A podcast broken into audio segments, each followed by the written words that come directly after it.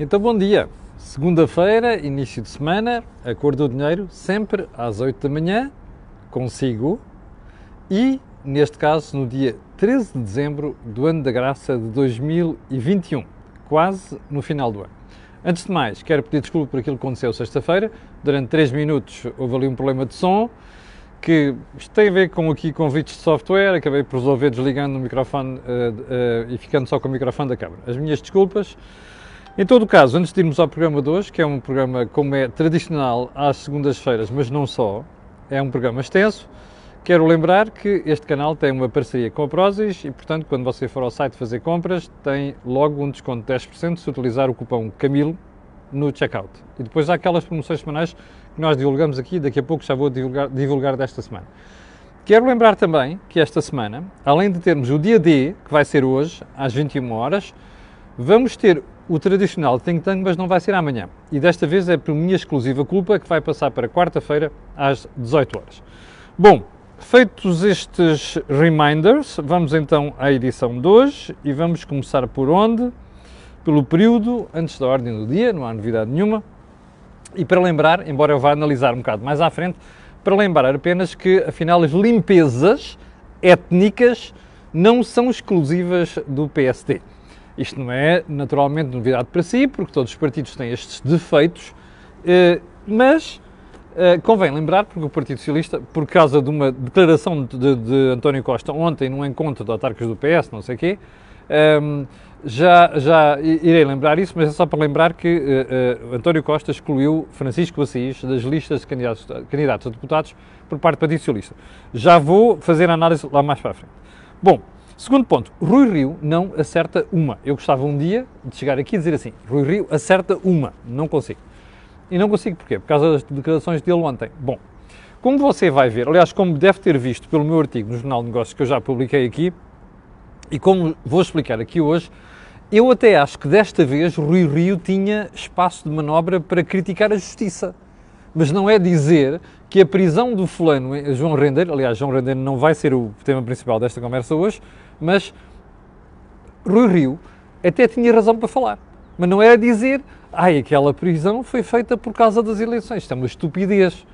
O que é preciso dizer é, criticar a atuação do Sr. Dr. Luís Neves, que é só Diretor Nacional do Polícia Judiciária. Mas eu já vou a seguir. Bom, portanto, perdeu mais uma oportunidade para fazer uh, crítica séria, não é? Apareceu como um populista, uh, uh, foi criticado e, e glosado por tudo quanto é sítio, enfim, responsabilidade própria. Um, ponto seguinte. Os autarcas, soubemos este fim de semana, resistem a mais transferências de poder da administração central para as autarquias em matérias de, de, de educação e de saúde. Bom, eu sou um defensor da devolução de poderes do Estado Central ao Estado descentralizado, não à regionalização, que é outra coisa, que é apenas uma revolução para criar mais caciques em Portugal, ok? E para gastar mais dinheiro do Estado, dinheiro do contribuinte. Mas sou um defensor da devolução destes poderes, na educação e na saúde. Bom, particularmente na educação. Uh, os autarcas não querem. E não querem, eu compreendo porquê. Porque o Estado, neste momento, como não tem dinheiro e não quer gastar, está a tentar tirar tudo para cima das autarquias. Eu sei que há autarquias que gastam mal dinheiro, mas também há autarquias que gastam muito bem. E, portanto, quando as autarquias dizem assim, vamos ficar com mais responsabilidades, sem ter a correspondente contrapartida financeira, isto é um erro e é um problema para nós. Portanto, eu compreendo a reação das autarquias. Ponto seguinte, este fim de semana houve uma convenção do LIVRE. Alguém deu por isso? É uma pergunta que aqui fica. Ponto seguinte, o sucesso da testagem de Covid-19. Bom, eu na semana passada fiz dois testes por motivos profissionais e estava a comentar numa das farmácias a questão da testagem e toda a gente, toda a gente uh, do meio farmacêutico com quem, com quem eu falei está a tecer largos elogios à forma como a testagem está a correr. Como você se recorda, quando nós estávamos no pior momento da pandemia, uma das coisas que os especialistas diziam é testar, testar, testar para perceber-se quem é que pode estar infectado e depois não passar uh, à comunidade. Bom, isto parece que está a correr bem. Nós já conseguimos atingir uma cifra recorde de testes, o que é bom sinal e pode ser até que seja uh, uma das armas a utilizar para que nós, no período das festas, não façamos aí uma sementeira de, de vírus pelo país fora e as coisas possam correr melhor naquela primeira semana do ano.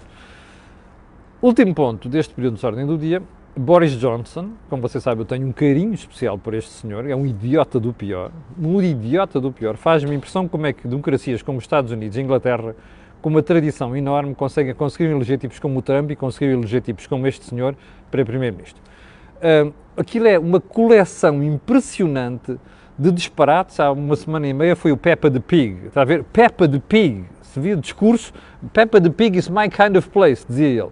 Este indivíduo realmente não deve bater bem da bola, porque levar o Peppa the Pig para discurso de Estado já é uma coisa deplorável. Bom, mas nós vamos conhecendo nas últimas semanas uh, casos sobre casos que envolvem a ele, envolve pessoal relacionado com ele, envolvem gente do seu gabinete. Bom, a última é uma história de festas, não sei das quantas. Bem, sinceramente, primeiro, não percebo como é que ele chegou àquele lugar.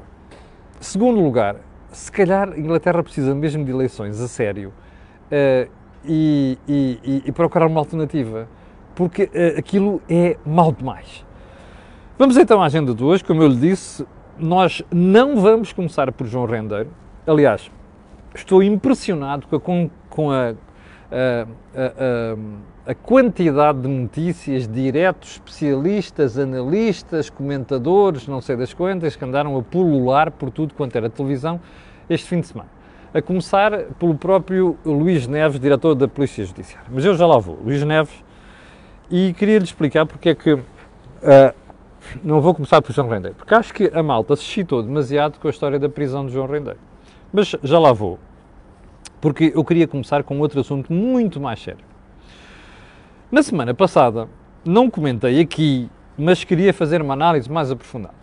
E qual era essa análise mais aprofundada? Durante a semana saíram dados do terceiro trimestre do PIB no espaço da União Europeia, nos 27. E fiquei estupefacto com os títulos de algumas notícias em Portugal. Ah, a economia portuguesa é a terceira que melhor recuperou. Os jornalistas, às vezes, e os, e os analistas, sobretudo os da propaganda, deviam pensar duas vezes. Que é uma coisa é o comportamento de uma economia num determinado momento. Isso interessa pouco. O que é que me interessa a mim saber se subiu 3, não sei quê agora mas depois você vai olhar para o conjunto, em termos temporais, séries longas, e descobre que afinal estamos muito mal colocados. Bom, eu não disse nada e fui pegar nos dados do Eurostat no fim de semana para analisar isto.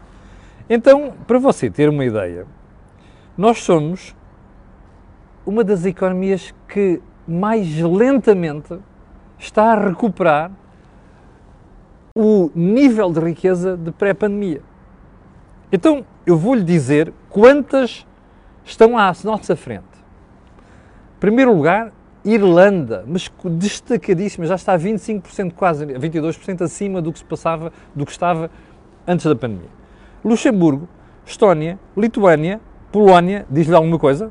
Eu vou repetir estes nomes: Lituânia, Estónia, Polónia, Croácia, tudo países que vocês sabem onde é que estavam há uns anos, ok? Dinamarca, Suécia, Roménia, bom, Letónia, das Ilhas Ringabel, onde é que eles estavam aqui há uns anos? Pronto. Países Baixos, Finlândia, Eslovénia, das Ilhas Ringabel, onde é que estes indivíduos estavam há uns anos? Bom. Grécia, Grécia, Áustria, Hungria, das Ilhas Ringabel, onde é que estava há uns anos? Bom, não ficou por aqui. Bélgica, Chipre. Estes países já estão acima do que estavam em 2019. Agora veja, na linha, a média da União Europeia, a França, e depois começam os países que estão atrasados. Bulgária, um dos países, este país de leste está atrasado, uh, o conjunto dos países da zona euro, a Itália, a Eslováquia, Malta, República Checa e agora imagine só os dois últimos lanterna vermelha. Sim, Portugal e sim, Espanha. Os dois socialistas ibéricos. Hum? Um é o idiota chapado aqui do outro lado da fronteira. Este é esperto, politicamente falando. Mas o resultado na economia é isto que aqui está. Percebeu? Ouviu bem a lista de países que eu lhe disse que estavam acima de 2019? Ouviu bem?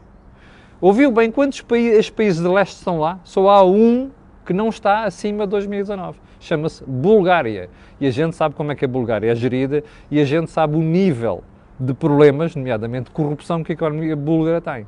E a sociedade búlgara tem. tem. Está a perceber? Portanto, isto é a situação de Portugal. Bom, explique-me só uma coisa. É isto que você ouve nos meios de comunicação social, na classe política em geral? Não é, pois não. A propaganda passa-lhe sempre coisas magníficas. Crescer mais do que a média europeia. Ouviu bem? Quantas vezes você ouviu nos últimos meses o termos crescemos acima da média europeia? Crescemos acima da média europeia e estamos, somos um dos piores países a recuperar o nível de riqueza de 2019. Ora, explique-me porquê. É muito simples. Nós não fizemos reformas nos últimos seis anos para pôr a economia a crescer.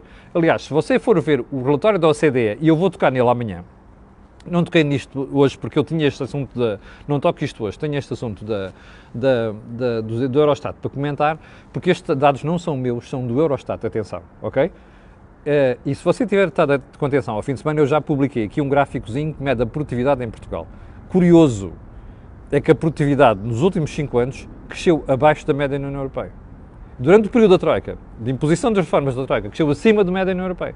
Mas eu vou voltar a esse tema amanhã da OCDE. Mas se você for olhar para a OCDE, você vai descobrir que há um conjunto de medidas, reformas, um cardápio, se quiser, um menu de reformas que a União Europeia, perdão, que a OCDE nos recomenda a fazer e que diz que o PIB pode crescer quase 5% mais.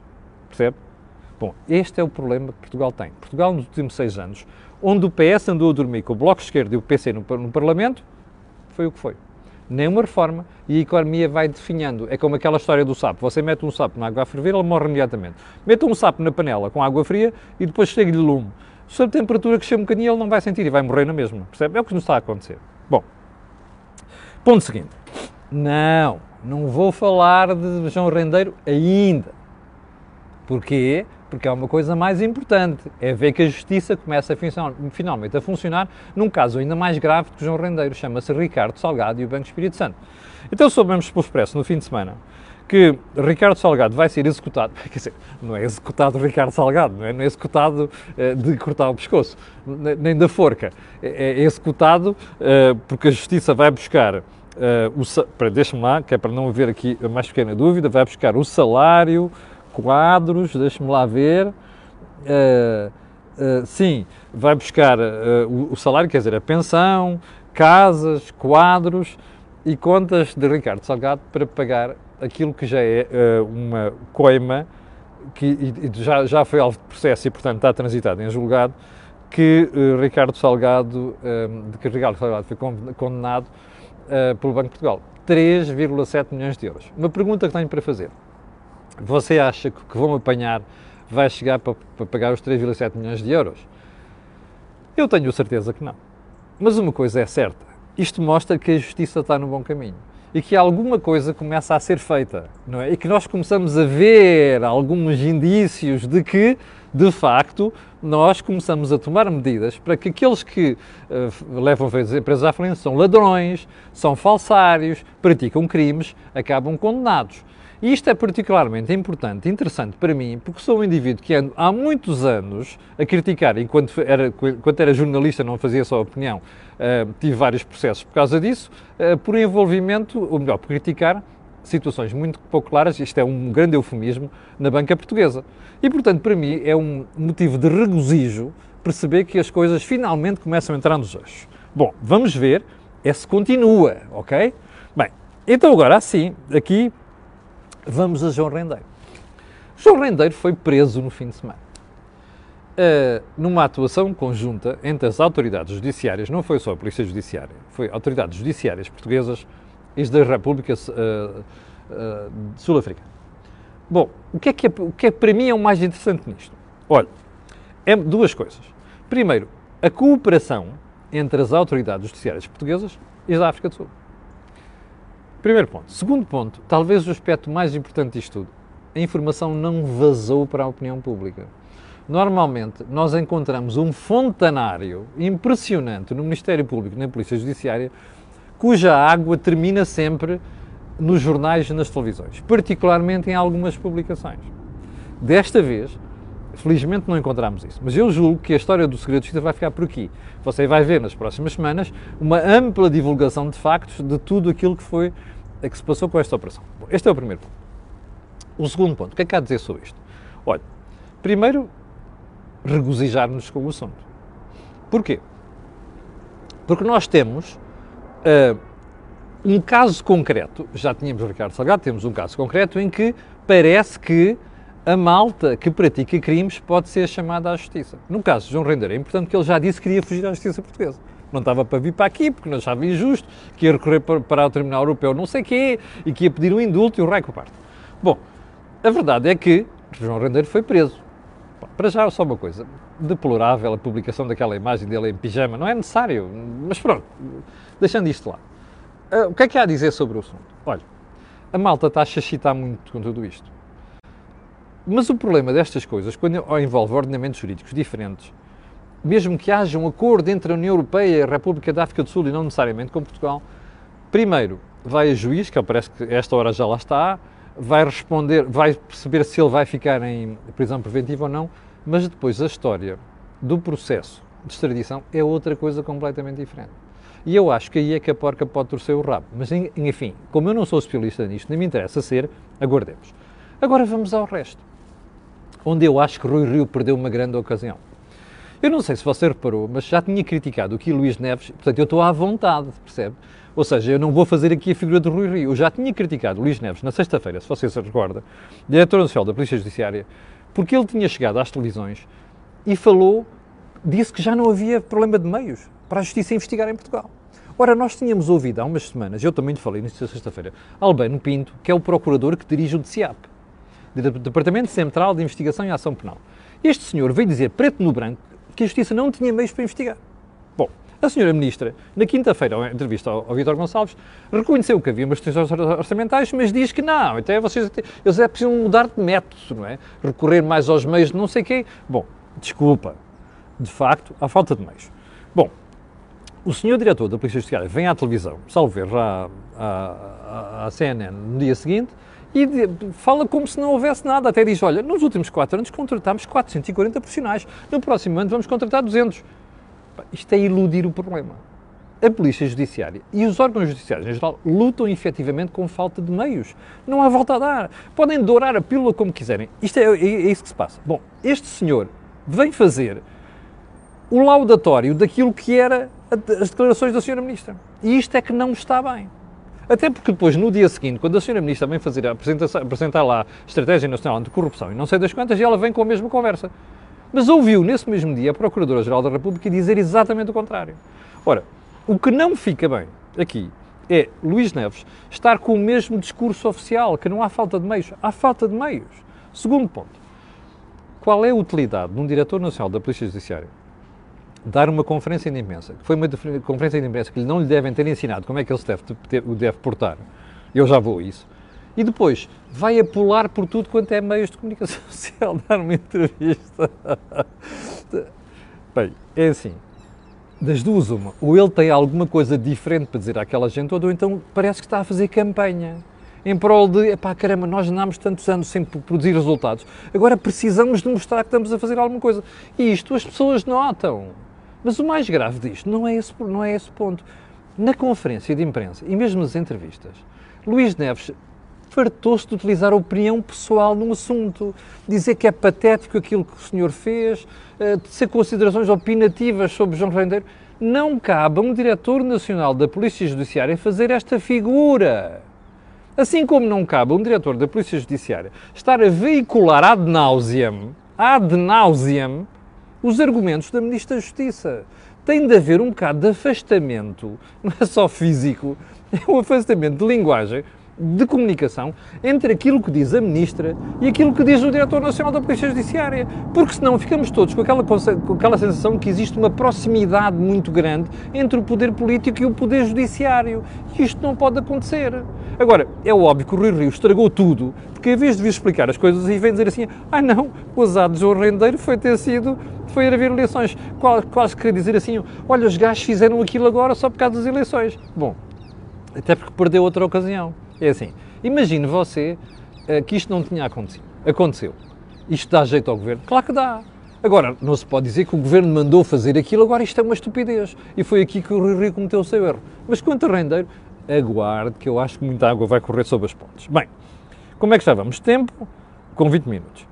Um, uh, ponto seguinte, vamos aqui rapidamente ao, ao, à outra convenção de fim de semana, não foi só do livro, foi do Iniciativa Liberal, uh, em que eu acho, sinceramente, que a Iniciativa Liberal perdeu, para já teve um azar do caraças, né? isto coincidiu com a prisão do rendeiro. Em segundo lugar, eu acho que perderam uma grande oportunidade. Para já é assim, votação de 94% em João Coutinho Figueiredo. Isto parece o Kim Jong-un. É só uma piadinha. Mas já agora, eh, sobre o conteúdo. Bem, acho que perderam uma grande oportunidade de fazer um grande show-off à volta daquilo e afirmar-se. E já agora é assim, João Coutinho Figueiredo não sabe fazer discursos. Aquele discurso de encerramento é uma coisa pobrezinha. Ele não consegue empolgar as pessoas, não se empolga. Eu sei que nem toda a gente é como o Partido Socialista, o Partido Comunista, que se empolgam todos, até artificialmente, para bater palmas e não sei das coisas. Mas podia pôr um bocado mais dele daquilo. Não pôs. E mais, a sensação que se começa a ficar, já era tempo de João Coutinho Figueiredo começar a ter os segundos lugares tenentes, não é? Que apareçam junto à opinião pública como figuras gradas da iniciativa liberal. Ora, isto não está a acontecer. E eu acho que o Congresso também perdeu uma. O Congresso, o Convenção, também perdeu uma, uma oportunidade nessa, nessa matéria. Bom, uh, eu. Uh, só mais um pormenor, outra convenção, que é para não dizer que estou injusto. O livro diz que quer evitar ser um bloco central. Bom, eu, eu espero bem que aquele esforço que o Rui Tavares põe no livro possa ter alguma tradução. Uma coisa é certa a sensação que me dá, com que me dá é que aquela. O Alexis Tocqueville dizia no século XVIII ou XIX, já não recordo, que uh, os partidos uh, em França eram como. Era preciso ter a subtileza de um, de um teólogo para perceber a diferença entre eles. Às vezes fica a pensar o mesmo entre, o LIVRE e o Partido Socialista. Uh, eu vou deixar a história de, Francisco Assis para amanhã, que é uma história muito séria, que é. Que é um, não, não vou deixar, vou falar já hoje. Francisco Assis foi afastado das listas do Partido Socialista. Ele tinha dado uma entrevista há dias ao público, que eu li, muito interessante, aliás, na entrevista ao público, onde ele estava, estava disposto a candidatar-se pelo Partido Socialista, nas listas do Partido Socialista, e até declarou que gostaria de ser Presidente do Parlamento. Eu até pensei na altura, bom, se calhar já combinou tudo com António Costa. Pelos vistos, não combinou, porque António Costa censurou a ida de Francisco Assis para as listas de, do Partido Socialista. Porquê? Bom, há uma razão muito simples. António Costa nunca perdoa a pessoas que lhe opõem. E Francisco Assis era contra a geringonça. Remember? Bom, primeiro ponto. Segundo ponto. António Costa não quer pessoas moderadas junto da entourage do Partido Socialista. Não quer. Ele quer tipos indefetíveis, radicais, nomeadamente aquela malta que o apoiou durante a geringonça. O terceiro ponto. António Costa uh, com muita probabilidade, não quer uma pessoa que pode ser uma alternativa à liderança do Partido Socialista. Ele já tem Fernando Dina, já tem Pedro Nuno Santos. Não quer mais um que possa baralhar a ala mais moderada junto do, do, do Partido Socialista. Portanto, penso que poderá estar aqui a explicação para, para este problema. Bem, quanto às frases de semana, vamos só passar uma delas. Uh, precisamente do António Costa. Nunca houve no PS a tradição de excluir ninguém por causa daquilo que pensa. Isto fez-me rir. Porque ontem eu ouvi o António Costa dizer isto e a seguir soubemos que ele censurou a ida do Francisco Assis para as listas do Partido Socialista. Mais depressa te apanha um mentiroso do que um coxo, dizia a minha avó. E pronto, ficamos por aqui. Já sabe que Think Tank vai ser na quarta-feira, não amanhã, por minha exclusiva culpa. 7.300 pessoas em direto, quero agradecer a vossa paciência, quero pedir a estas pessoas e outras que vão ver aquilo que peço sempre, que é colocarem gosto e fazerem partilha nas redes sociais, também sabe porquê. Aquilo que houve aqui, não houve em mais sítio nenhum. Obrigado, com licença, e até logo às 21 horas com o dia.